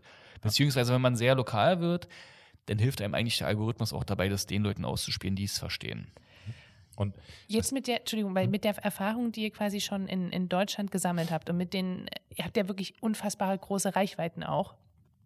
Geht ihr da jetzt bei der Internationalisierung schon direkt auch mit Kunden rein und habt das verkauft? Ist das direkt ähm, schon monetär hinterlegt, weil ihr sagt, hey, wir können jetzt quasi mit unseren Erfahrungen, die wir in Deutschland schon gesammelt haben, an die internationalen Kunden rausgehen und sagen, hey, wir machen das jetzt seit von Anfang an mit dabei?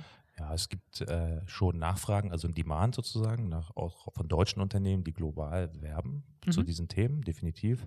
Aber wir müssen jetzt da erstmal auch unsere Properties mit aufbauen und so. Also das, wir haben die Herausforderung letztendlich immer noch bei globalen Töpfen und internationalen Töpfen, musst du halt auch wieder andere Leute überzeugen. Ein einfaches Beispiel ist äh, Nike kannst du halt nicht mit Nike in Deutschland sprechen, sondern musst du halt nach Amsterdam. Ne? Und äh, das ist nochmal ein anderer Schnack. Da brauchen wir auch ein bisschen was in der Hinterhand für diese Themen. Aber da, das ist genau der Grund, warum wir das mitmachen, natürlich. Logisch. Weil wir viele Formate haben, die international super gut skalieren können. Und weil du es auch mit dem Content meintest, wir haben zum Beispiel auch hier bei uns in Berlin den großen strategischen Vorteil, dass wir natürlich hier sehr viel englischsprachige äh, Stadtbewohner haben, zum einen. Stadtbewohner. Und zum anderen aber natürlich auch viele Promis, die herkommen halt äh, für Promotion und sowas. Also wir hätten einen konkreten Nachteil, glaube ich, wenn wir zum Beispiel in Hannover sitzen würden. Ja, also da hätten wir einen konkreten Nachteil. Natürlich, wenn wir jetzt Kochvideos machen oder irgend so ein DIY-Zeug halt, das ist vollkommen egal, wo du das machst. Aber wenn du jetzt mit Menschen was machst, dann brauchst du auch Leute vor der Kamera, die international funktionieren halt. Ne? Und so, ein, so eine Mö zum Beispiel mit Major Laser, Lean on Me, die wird halt in Australien gehört, die wird in Südafrika gehört, in den USA, in Europa und wahrscheinlich sogar auf Klingonien. Heißt es Klingonien eigentlich? Habe ich ganz Weiß ich Klingon. Ich habe auch gerade überlegt. Du sagst das, glaube ich, schon zum zweiten oder dritten Mal ja, heute. Aber ähm, ähm, ähm, du hattest die ursprüngliche Frage war, ob wir irgendwie eine Art Starthilfe über Investor äh, oder nicht Investor, aber so Kunden haben. Ähm, wir haben mehrere Partner in der Tat in der Facebook-Welt, die Bock haben, dass wir die Sachen, die in Deutschland bei uns laufen, auf Englisch rausbringen. Das schon, damit wir sozusagen Starthilfe haben. Äh, wir haben jetzt aktuell ungefähr 100 Abonnenten bei Rewind. Ja. Also es geht halt, wir wollen diesmal wirklich äh, organisch aufbauen, die ganze Geschichte und eben ähm, und versuchen, so weitestgehend auf Page-like-Geschichten zu verzichten, sondern wirklich über den Content, über die Partnerschaften und unsere bestehende Fanbase da draußen zu wachsen und das Erfolgsrezept von Wisst ihr noch in Deutschland zu kopieren, was auch darauf basiert, dass es über den Content und die Magie darin gewachsen ist. Jetzt wollen wir es natürlich ein bisschen forcieren, ein bisschen schneller machen. Da gibt es ein paar Hebel, die wir haben. Wie gesagt, die großen Partnerschaften, aber. Budget? Budget ist, steckt da auch dahinter. Wie gesagt, die, die, die große Währung ist nicht Page-Like-Ads. Mhm. Es ist gut, um die ersten 10.000 Fans zu bekommen. Danach muss das Ding einfach rennen. Und das wissen wir, dass es dann noch ganz schnell ganz viele Follower generiert entgegen allen Unkenrufen, habe ich letztes Jahr schon gesagt. Eine organische Reichweite ist bei allen anderen tot, bei uns nicht, weil wir wissen, was die Leute sehen wollen und versuchen, das bestmöglich zu produzieren. Ich bin ja nach wie vor ein großer Verfechter, dass Facebook nicht tot ist. Also das, ich gucke mir unsere Reichweiten an. Ich habe mir auch angeguckt, wie wir von 2018 auf 2019 gewachsen sind und ich kann sehr guten Gewissens sagen, äh, das ist fernab von Tod. Also ich bin da ein großer, großer Supporter.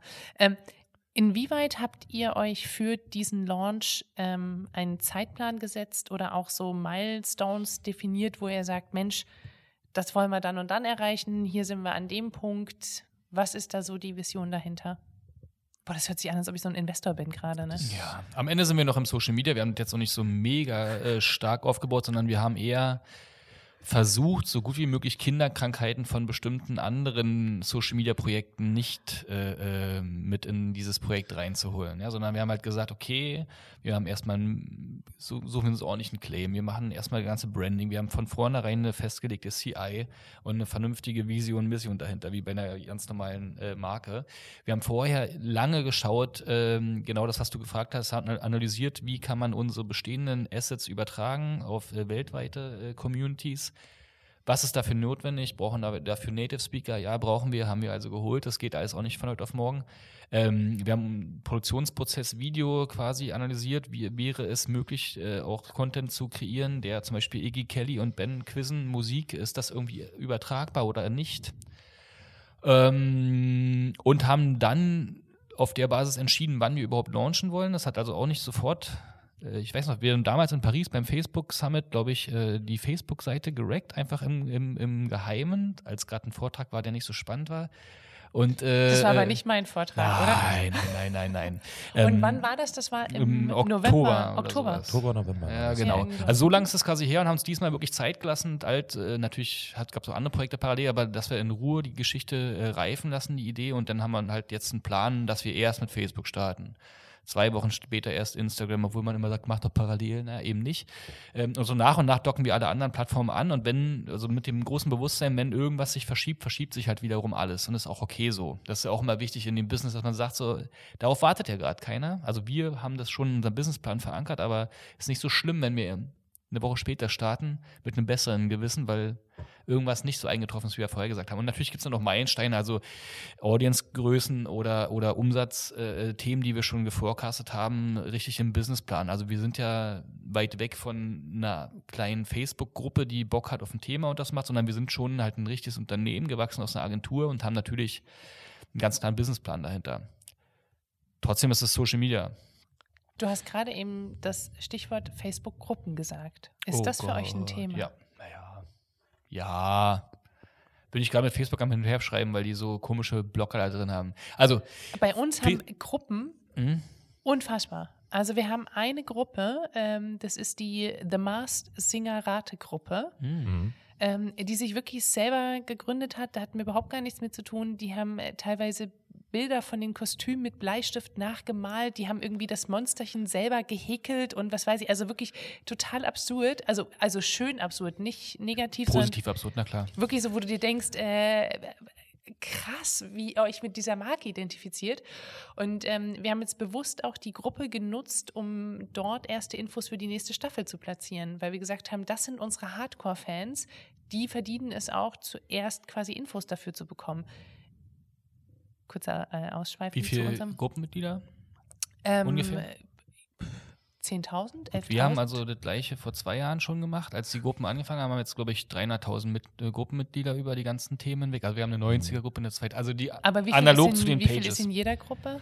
Die größte hat, glaube ich, 100.000 Mitglieder. Wenn ich jetzt, ähm, können auch 80 sein, keine Ahnung. Und wer ähm, monitort die? Also wer ist der Admin? Äh, wir beide. Nein, das macht unser Team mit. Ähm, wir haben, also, das macht nicht aus der Gruppe heraus. Doch, also nicht, ja, es, ja. Äh, äh, auch jetzt müssen wir alle kurz durcheinander reden. Erfahrungen. Ja. ja, Gruppe ist so ein schwieriges Thema, finde ich. Also, mhm. Äh, oder nicht banal, aber trotzdem wiederum schwierig. Die Vorteile sind klar, die Nachteile sind, äh, erfährt man immer wieder. Ähm, wir haben jetzt ein System aus, äh, ja, die Gruppe moderiert sich selber, aber wir haben trotzdem die Administratorhoheit und mhm. äh, bei den großen Fragen entscheiden wir das läuft auch ganz gut. Also wir haben jetzt auch mittlerweile Beziehungen zu den Moderatoren da aufgebaut, was auch sehr schön ist. Aber genau das ist es auch. Also eine Gruppe ist wichtig. Äh, einerseits wird es stark ausgespielt. Wir nutzen es einfach zur Verlängerung unserer Contents oder wir fragen die Leute, was sie sehen wollen oder wir ähm, inspirieren uns, lassen uns inspirieren, was die Leute da sozusagen diskutieren. Das ist natürlich auch irgendwie relevant für unsere großen Pages. Und wir starten demnächst auch einen großen Wettbewerb, wo man, wo es um UGC-Video-Content geht. Ja, für sowas kann man das natürlich gut nutzen, mhm. aber auch erst, wenn es riesengroß wird. Genau, das muss halt administriert werden. Da hat man dann, was wir bis jetzt zum Beispiel noch nie hatten, vorher natürlich auch Community-Management-Themen, ja, also in alle Richtungen. Ähm, aber trotzdem hat das ein, hat Gruppe natürlich einen großen Wert und Facebook pusht es halt gerade und ich finde aber wiederum zu doll. Ich glaube, es wird auch wieder zurückgefahren. Deswegen sage ich, Gruppen ist so ein Thema, muss man mitmachen, sollte man mitmachen. Bestenfalls gründen die sich selber, was bei euch im TV natürlich ist ja klar, dass also das ist ja wahrscheinlich einfach gemacht, die ganze Geschichte. Und bei uns machen wir theoretisch um die Gruppe zu vergrößern oder, oder aktiv zu moderieren, auch nicht viel, sondern wir geben den einfach den Leuten eine Plattform, die können sich dann da nochmal unabhängig von unserer Page austauschen äh, äh, zu einem Thema, 90er halt, ja. Und das nehmen die auch gerne an. Also wir flanken da wenig rein. Wir sind da so es gibt die und die Gruppen bei uns. Also wir haben auch eine schöne Gruppe zu das große Backen, also das so eine klassische Gruppe halt. Ähm, es gibt aber auch äh, Gruppen, die wir ausprobiert haben, wo ich sage, puh, das ist schon eher ein bisschen schwierig. Also ähm, Hater finden so. Gruppen mhm. auch sehr schnell. Klar. Und äh, das kann echt aufwendig werden. Und ähm, das ist natürlich dann eine Gruppendynamik. Aber meine Lieblingsfunktion in Gruppen ist ja, dass man äh, äh, gemeldete Kommentare äh, eher, oder man kriegt ja gemeldet. Und das ist ja relativ gut, dass sie sich mhm. selber sozusagen äh, ja. säubern, die Gruppen.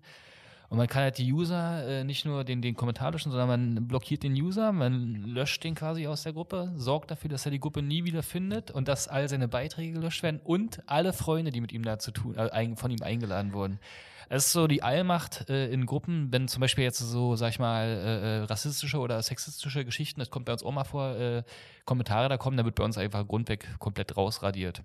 Alles andere muss man immer abwägen, so inhaltliche äh, Themen, ja, aber das ist das Schöne. Also da hat man auch relativ schnell wieder Ruhe.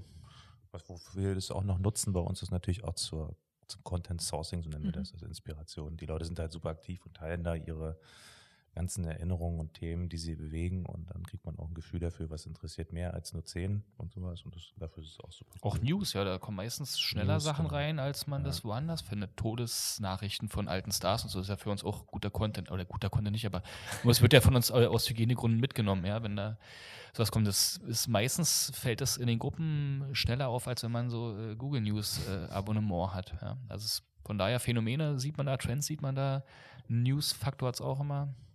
Wie viel Zeit verbringt ihr tatsächlich, also ihr jetzt persönlich mit euren Zielgruppen? Jetzt gerade fast eine Stunde. Ja, wir sitzen noch hier in einem Raum. Nein, also ich,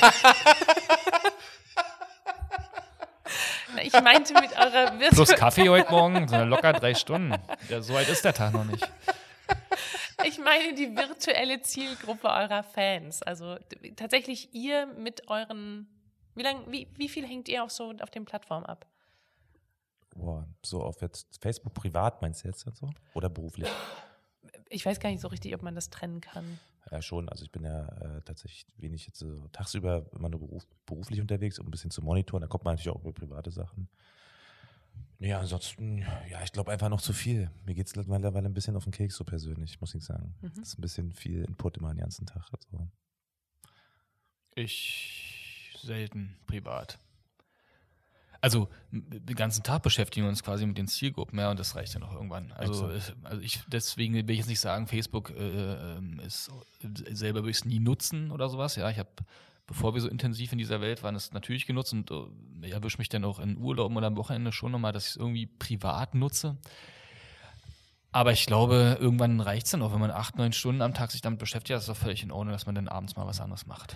Mir geht es gar nicht so richtig um, um, um Abend, sondern mir mhm. geht es wirklich darum, also wie sehr setzt man sich mit denen auseinander und liest auch die Kommentare und weiß auch, so, wer so die, die Heavy-User sind. Also Kommentare ich, ich lesen wir jeden. Ja, ich weiß, dass ihr alle Kommentare lest, aber auch ihr beiden. Wir drucken die immer aus. Da habe ich ja gesehen, diese Stapel von Papiere, die da hinten liegen. Muss mal heute noch viel vor. Nein, aber tatsächlich, also wie sehr ähm, lässt man auch das Feedback sacken und nimmt es sich zu Herzen? Also das, ich erlebe das ganz häufig, dass die Leute sagen, ja, aber wir wissen ja gar nicht, wie das Ganze funktioniert hat. Und ich bin immer so, lest doch die Kommentare, weil, also, ja, aber es sind keine da. Okay, das ist schon erstes Indiz. Also wirklich diese, diese Arbeit mit dem User in dem Aspekt, meinte ich. Ähm, ja, auf, also auf jeden Fall mal mehr, mal weniger. Also wir lesen das alles, nehmen da sehr viel wahr und so. Wir könnten natürlich mehr machen, ja. Wir könnten auch. Genau, aber ich meine wirklich euch beide als Person, nicht, nicht ja, euch aber als ich meine das auch uns beide als Person. Also zum Beispiel, ähm, wir haben das früher ab und zu mal gemacht, wo wir mehr Zeit hatten. Das hast du, glaube ich, auch gemacht. Dann haben wir uns zum Beispiel mit der 90er-Seite eingeloggt als die Seite und dann halt auch unter Nutzerkommentaren kommentiert, mhm. Fragen beantwortet und so eine Sachen halt oder auf anderen Seiten kommentiert. Wir hatten auch mal sowas, dass wir Tattoo-frei bei uns auf der Seite hatten und so. Das waren, waren lustige Sachen dabei. Das ist aktuell einfach aus Zeitgründen nicht mehr. Ne? Äh, das schaffst du halt irgendwann. Du kannst es halt nicht mehr irgendwann alles lesen. Deswegen enablen wir natürlich auch das Team dazu, ähm, das zu, zu beobachten dafür ein Gefühl zu kriegen, was bedeutet das denn tatsächlich und so weiter. Wie soll ich das einordnen? Wurde da gut oder schlecht geredet und so weiter?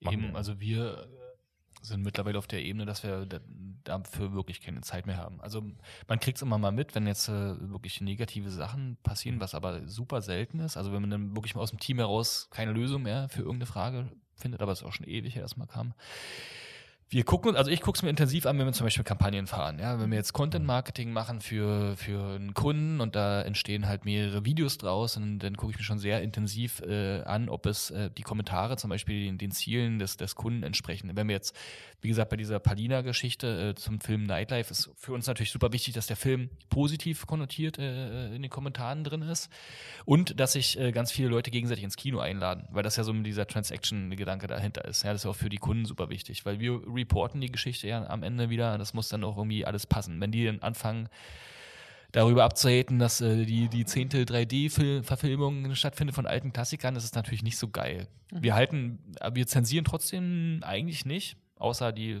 AGB-Verstoßgeschichten. Wir lassen halt die, die Meinung denn da trotzdem drauf und das ist halt dann so, ja. Ähm, aber das ist dann der Punkt, wo ich mir intensiv die Sachen anschaue. Wir hatten auch für, für Sony zum Beispiel zum Mauerfall äh, eine Auftragsproduktion. Da hatten die eine Compilation rausgebracht mit einem großen Radiosender aus Berlin, hier Radio 1. Die hatten die 100 besten Ost-Songs ja. gekürt, aber nicht über eine Community, sondern über alle Radiomoderatoren hinweg mhm. und so Kultur schaffen, also relativ qualitativ hochwertig. Haben wir sogar selber gekauft am Ende. Ähm, und da haben wir äh, ähm, nicht irgendwelche lustigen Video, äh, Bilder gemacht oder, oder kleine kurze Videos dazu, sondern wirklich äh, äh wie es auch ein Kunde bei uns sozusagen bekommt, äh, äh, uns zusammengesetzt. Das kann man jetzt da machen. So sind also Ostsongs, Musikquiz ist ein Thema, was bei uns richtig abgeht. Wer könnte da als Cast jetzt stattfinden? Dann haben wir zum Beispiel einen Papi geholt, der über, also schon ein bisschen älter ist und im Osten groß geworden ist, der gegen seine Tochter gespielt hat, die quasi äh, die Musik von ihm nur kennt. Ähm, dann haben wir einen alten äh, Kollegen reingeholt, der mal im Radio tätig war. Der hat gegen ein junges Mädel gespielt, was über die Dorfpartys die Mucke sozusagen kennt. Und wir beide waren sogar auch mal im Video. Wir haben quasi Wendekinder äh, symbolisiert mit einem anderen Kollegen, der auch in unserem Alter ist, also die 90er-Kids, haben ja immer so ein paar Jahre Ossi Erinnerung und dann, äh, äh, aber eigentlich sind sie in den 90ern äh, ähm, ja groß geworden und dann haben wir geguckt, äh, zu dritt, wie viel kennen wir eigentlich noch und erschreckend wenig kannten wir, bis auf diese ganzen üblen Gassenhauer. Und das ist dann so, daraus sind drei Videos entstanden, alle über drei Minuten, alle haben super Reichweiten bekommen, haben alle, wurden zuerst in der DDR-Seite gepostet und dann aber auch bei 90ern bis die noch und so, weil es ja übergreifende Erinnerungen waren, das war ein Riesenerfolg und das Label meint auch, dass wir die Compilation Sales relativ stark vorangetrieben haben. Das ist so ein bisschen unser Ansatz. Wir zwar die Frage nicht mehr, auf die ich gerade geantwortet habe, aber DDR. da habe ich dann auch die, äh, stimmt, da habe ich dann auch die Kommentare, die Kommentare gelesen. Die ja. ersten zehn sind immer so die wichtigsten. In welche Richtung geht es gerade, ja, für mich. Und danach passiert nicht mehr viel in irgendwelche Richtungen, erfahrungsgemäß. Nee, ich habe für, ich hatte letztes Jahr immer so dieses Bedenken, ich bin zu alt, ich verstehe nicht mehr so richtig, wie TikTok ist. Also ich verstehe es natürlich, aber ich nutze es nicht privat. Also ich bin ne, ich, ja, ich lasse mich da berieseln von Videos, aber ich habe da nicht die Freude dran, wie andere Leute in meinem Team zum Beispiel. Weil du da nicht mit sie angesprochen wirst. Ne? Richtig, weil ich da nicht mit sie angesprochen werde. Da fehlt mir einfach der Respekt vom Frau Alter. Dr. Caster. Frau Dr. Nein, aber ähm, ich habe dann äh, auch so, ne, über, die, über den Jahreswechsel lässt man ja auch so Sachen dann Gedanken mal ein paar ein bisschen fließen und so und habe mir dann überlegt, dass die Plattform ist gar nicht der, der Dreh- und Angelpunkt, weil ich finde, die Plattformen, auch wenn sie unterschiedliche Funktionen haben, sind ja doch relativ ähnlich. Also klar, bei dem einen ist es ein vertikales Video, bei dem anderen ist es ein 4 zu 5 Video und so. Und bei dem einen kannst du halt sharen und bei dem anderen nur liken, das ist mir schon alles klar. Aber ich habe dann gedacht, eigentlich ist es doch viel wichtiger, sich mit der Community auseinanderzusetzen. Deswegen habe ich mir für 2020 ganz stark vorgenommen, wieder mehr wirklich an den User ranzugehen und mich mit dem User auseinanderzusetzen und viel mehr wirklich dieses User-Centric, was auf jeder Slide immer überall dasteht, auch tatsächlich zu leben. Und wie machst du das jetzt? Genau, also liest du denn aktiv? Genau, also ich nehme mir wirklich immer ein Projekt, wo ich mich eine Woche lang sehr intensiv damit beschäftige. Also aktuell ist es Big Brother, weil es auch das Projekt ist, was ich gerade wirklich mache. Mhm. Und äh, gestern habe ich mir mal ganz bewusst das große Backen rausgenommen und habe mich mal damit beschäftigt. Also auch mit, ich sag mal, Formaten, die jetzt nicht unsere größten Leuchttürme sind. Und dann wirklich zu gucken, okay, was, was kommentieren die denn? Wer sind die Leute, die das teilen? Welche Videos funktionieren wie? Wie sind die Reichweiten? Also wirklich so, Deep Dive so. ja, so, ein- so ein Deep Dive zu machen. Und da geht es schon gar nicht mehr um die Funktion von den Plattformen, sondern wirklich um den User. Und das finde ich so spannend, weil ich weiß auch nicht, ob das richtig oder falsch ist, aber sich mal wieder so damit auseinanderzusetzen, wofür man das eigentlich macht, nämlich für die User. Der nächste Schritt ist, dass du mit deinem Privatprofil in so Diskussionen einsteigst oder Sachen anregst. Trollst. Das wäre geil.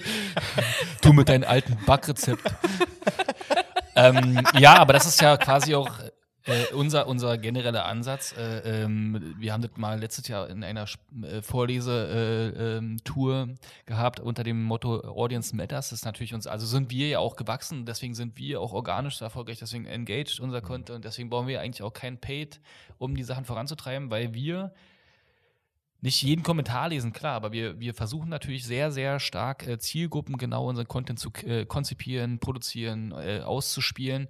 Was nicht immer klappt, natürlich, aber wir sind sehr, sehr, sehr userzentriert einfach in, in, unserer DNA schon. Also wir machen nicht irgendein Format und pressen das irgendwo rein, sondern wir machen die Formate, weil wir wissen oder denken, dass es der Zielgruppe gefallen wird. Also das ist der andere Ansatz als bei eventuell TV in der alten Welt, ja. Wir machen das ja äh, aus, ähm, da, wir kennen die, die seit über oder seit zehn Jahren irgendwie quasi unser, unseren, unser Thema, unsere Community und wissen halbwegs gut, was funktionieren könnte und produzieren für, für dafür. Das ist auch ein großer Unterschied und das ist ja schon super userzentriert. Und wir nehmen dann natürlich auch das Feedback der User an, vielleicht auch nicht immer durch Kommentare, aber dadurch, dass wir äh, in unserer Zielgruppe über Facebook vorher die Sachen testen, also wir testen genau bei den Leuten, die auch Fans bei uns sind, ist ja quasi so eine Art quantitatives User-Feedback, was wir auch schon reinnehmen. Also hat das eine hohe Verweildauer im Test, dann scheint es auch für unsere User irgendwie spannend zu sein. Ne, das ist dann halt genau der Schritt, wie man BI da auch nochmal reinholen kann. Was habt ihr euch denn äh, unabhängig von der Internationalisierung für 2020 vorgenommen? Äh, ich will Stille. nichts weiter. Nee, tatsächlich also noch ganz viel, was ähm, parallel natürlich passiert. Also haben wir schon über das Thema Happy Gang gesprochen? Noch Happy nicht, ne? Gang. Nee. Geiler Name, was ist das denn? Das Was ist das denn für ein. Also, Das müssen wir auch nochmal ansprechen. der, Also der klingt jetzt- ganz nach Casa Maria Müller. Happy Gang ist so. Jetzt, von jetzt an, vielleicht so in vier Wochen, äh, müssen wir eigentlich mal gucken, synchronisieren vielleicht mit der Ausstrahlung des Podcasts, ist unsere Website. Dann sagt online. das doch in einem richtigen Datum. Wir haben noch kein richtiges Datum. Aber heute in vier Wochen Q2. wäre so Ende März. Da machen wir den äh, 20. März. Oder den 27. März, mein Geburtstag. Auch schön, Happy Birthday. 27. März zum Geburtstag, das ist super. Das halten wir Happy fest. Gang zum Happy Gang 27. Birthday. Geburtstag. Das kriegen wir. Oh. Zum 27. März kriegen wir hin. Und ähm, genau, also wir haben sozusagen jetzt im letzten Jahr auch gelernt, ähm, dass wir ähm, unser Angebot, das, was wir tun, ähm, besser strukturieren und sortieren müssen, um das einfach auch besser vermitteln zu können. Ja.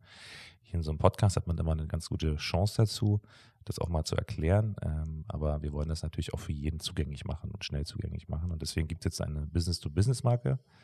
Und das ist ähm, ein Social Media Powerhouse. Das ist eine Mischung aus einem Publisher, einer Marketingagentur, einem E-Commerce-Unternehmen und einem Lizenzunternehmen. Das sind auch so grob die Geschäftsbereiche. Und das Thema wisst ihr noch zum Beispiel, wird ein, eine Marke, die die Happy Gang betreibt, als eine Owned-Marke, Owned Channel, so nennt man das. Ich hoffe, es war jetzt nicht so viel Nerd-Talk für die Leute. Hallo, meine User sind schlau. Wollte gerade sagen. Zuhörer. Heißen dann, nicht User, die heißen Zuhörer.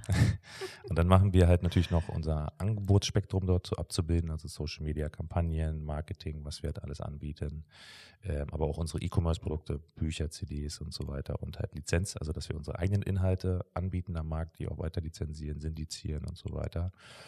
Ja, und das geht auf jeden Fall online, das Thema. Und auf der inhaltlichen Ebene heißt das auch, dass wir quasi als Happy Gang die Wisst ihr noch Marke betreiben, dazu noch eigene weitere thematische Verticals aufbauen wollen. Also Rewind ist natürlich international, aber da kann noch viel mehr kommen. Und wir dazu noch sogenannte Operated Shows haben. Das ist so ein neuer Geschäftsbereich. Das bedeutet, Was sind Operated Shows? Operated Channels Shows sind ähm, Shows, die wir auf Plattformen betreiben, ja, die wir im Auftrag anderer betreiben oder in Kooperation mit anderen. Mit Also anderen sind dann Werbekunden oder ich als Caster Maria Müller? Zum Beispiel beides. Also wir haben einmal Sony Music, mit denen haben wir jetzt zum Beispiel auf Snapchat eine Deutschrap-Show gemacht. Das ist Themen wie Apache, äh, Jizzes, Raf Camora, Rin und so weiter dort veröffentlicht und es geht weiter. Dann haben wir äh, Like Us. Wir haben jetzt quasi auf Snapchat die erste äh, Influencer-Casting-Show dort ähm, on air gebracht. Ja, die läuft auch gerade, die ist auf Like Us zu empfangen und da arbeiten wir mit der Produzentin zusammen und Snapchat, um es auf der Plattform, auf die Plattform zu bringen. Wir haben das äh, noch gemacht mit ähm, Witclubs haben wir eine Kochshow gemacht. Ähm, ja. Also theoretisch ist es so, entweder wir kreieren mit anderen Marken oder Kunden zusammen oder Partnern oder von mir aus auch zum Beispiel äh, Creatoren, ja, die, die die Power allein nicht haben. Ähm, Snapshows, also es ist ein riesengroßes äh, Opportunität sozusagen. In Deutschland ist noch äh, jede Menge Luft in dem Content-Bereich. Snapchat ist nicht nur noch 24 Stunden Profil und danach wird es gelöscht, sondern die haben halt jetzt auch, äh, wie alle anderen großen Plattformen, so eine Premium-Oberfläche sozusagen. Ein Discover-Bereich, wo die ganzen News-Anbieter drin sind und dann gibt es den Bereich Snap-Shows, wo alle großen Entertainment-Häuser der Welt schon Sachen veröffentlichen. Und unter anderem wisst ihr noch mit der eigenen Show, logischerweise. Ähm, aber genau, und sowas können wir halt für Kunden machen. Entweder wir nehmen den alten Content sozusagen, der auf YouTube eh schon vorhanden ist, äh, cutten den oben, äh, rekonfigurieren den halt für Snapchat und dann teilt man sich am Ende die Werbeerlöse oder, oder, oder, oder tausende Dealmöglichkeiten. Das machen wir, weil Ja. wir einfach einen guten Fuß bei Snapchat in der Tür haben und mit äh, denen gut klarkommen und die mittlerweile sehr gut lesen können und bespielen können für andere. Also wer da Bock hat, ne? Und wir na, wir helfen ja tatsächlich auch gerade vielen Medienmarken, ja, also vielen Teams halt, die andere Projekte dieses Jahr drauf haben, äh, auf der Uhr haben, auf der Agenda, dort auf den Plattformen aktiv zu sein, weil es super wichtig ist. Äh, und zum anderen jetzt ist es natürlich auch mittelfristig auch für Marken interessant. Also es gibt viele Marken, die schon seit äh, mehreren Jahren auch te- teilweise extrem gute YouTube-Kanäle betreiben und denen kann man natürlich auch helfen, auf den neuen Plattformen mit ihren Inhalten stattzufinden und so weiter. Ne? Also da gibt es ganz viele Möglichkeiten noch. Und das gleiche bieten wir halt, also Operated Shows auch für alle anderen Kanäle an. Es gibt auch ähm, Ja. Medienhäuser, die nicht so viel Zeit haben, zum Beispiel ihre TV-Ausstrahlung parallel zu betreuen. Da können wir dann anbieten, dass wir außenrum halt Engagement zum Beispiel auf den Fanpages ganz klassisch äh, generieren oder ähm, Produktionen, äh, also klassische Auftragsproduktion, aber inklusive Management der Pages zum Beispiel, solche Ja. Sachen. Da sind wir halt äh, sozusagen, wir wissen, wie es geht, glaube ich. Wir sind immer Top 3 in Deutschland bei über Wisst ihr noch Videos, haben, glaube ich, ganz gut verstanden, wie man das macht. Hat man ja jetzt auch die letzten drei Stunden Podcast gehört.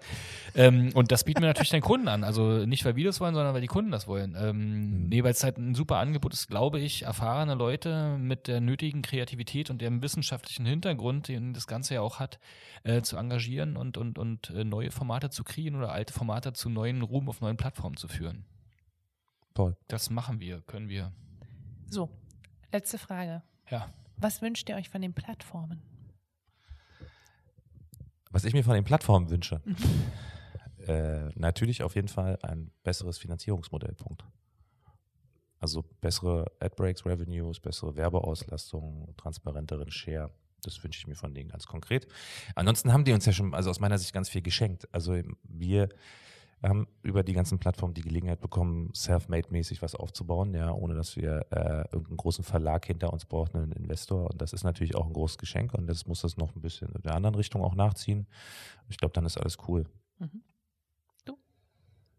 Ähm, keine Strikes ist schon mal wichtig. Mhm. Äh, und äh, einfach Unterstützung, was wir vorhin schon angesprochen haben, dass man äh, Leute, die, ähm, die für Plattformen äh, Content kreieren, auch dementsprechend rewardet.